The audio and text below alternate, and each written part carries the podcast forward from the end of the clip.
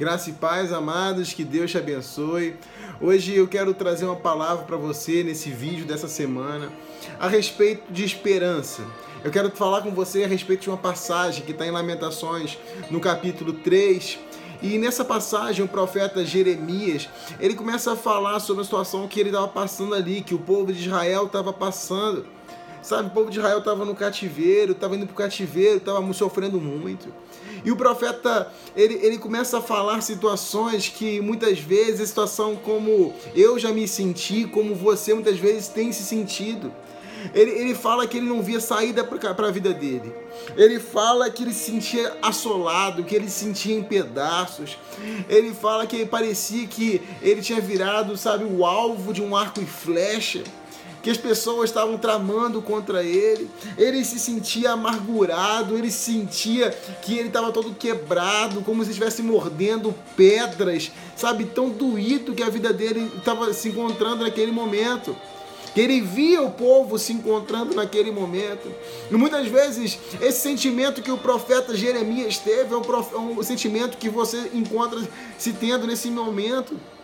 Sabe? No capítulo no 3, no versículo 18, Jeremias diz: Então disse eu, já pereceu a minha glória, como também a minha esperança no Senhor.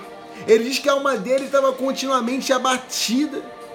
Ele falou que ele já não tinha mais esperança. E muitas vezes, amado, não sei como está a sua vida agora, mas muitas vezes você está sem esperança. Você não vê muitas vezes um caminho, sabe, um, uma luz no fim do túnel. Como o profeta fala, Rafael, eu não tenho mais esperança para a minha vida. Mas ao mesmo tempo que o profeta falava aquilo, no versículo 22, ele começa a dizer o seguinte: Mas as misericórdias. No, no versículo 21, vamos antes inclusive. Quero trazer à memória aquilo que me traz esperança. Quero trazer à memória aquilo que me pode dar esperança.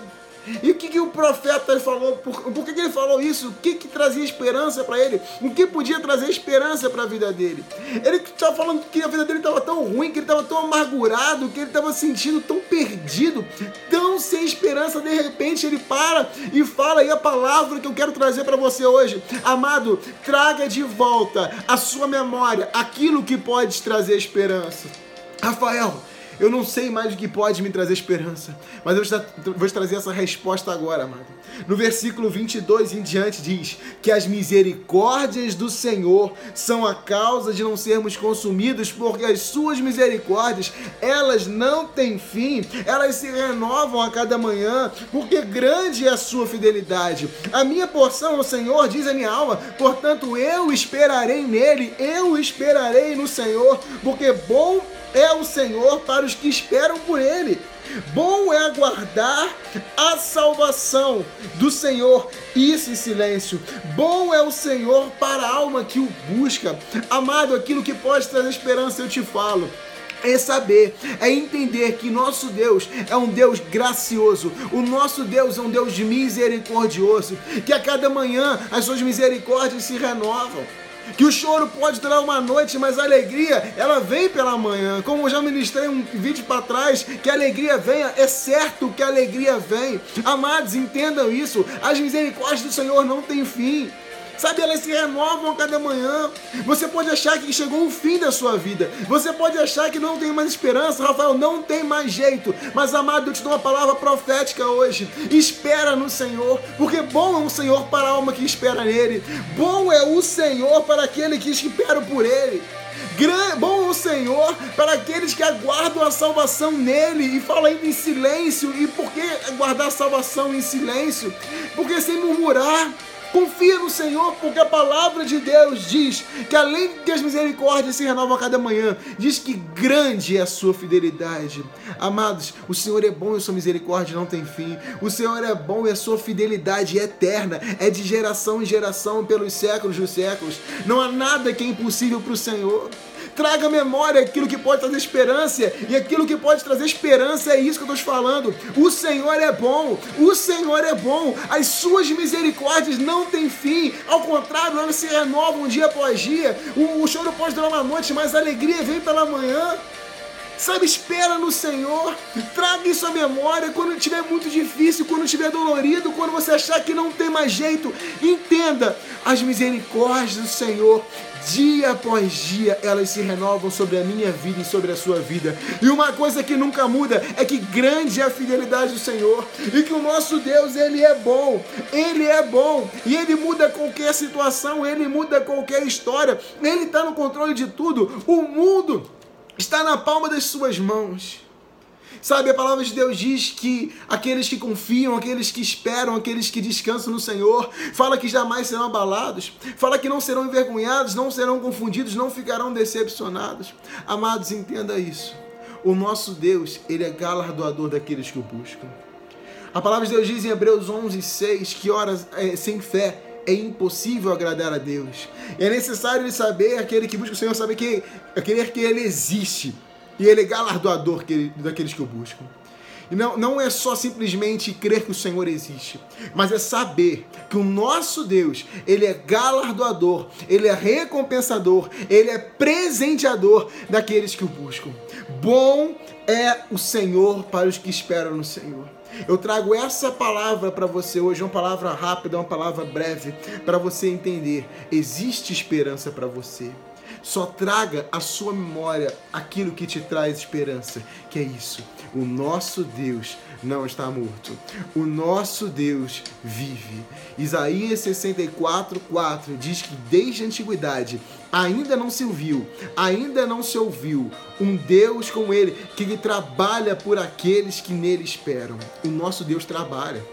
Eu tenho falado sobre isso, sobre confiança, sobre esperança, sobre descanso. Amados, entendam isso. O Senhor, Ele é bom. Ele continua sendo bom e a cada manhã suas misericórdias se renovam.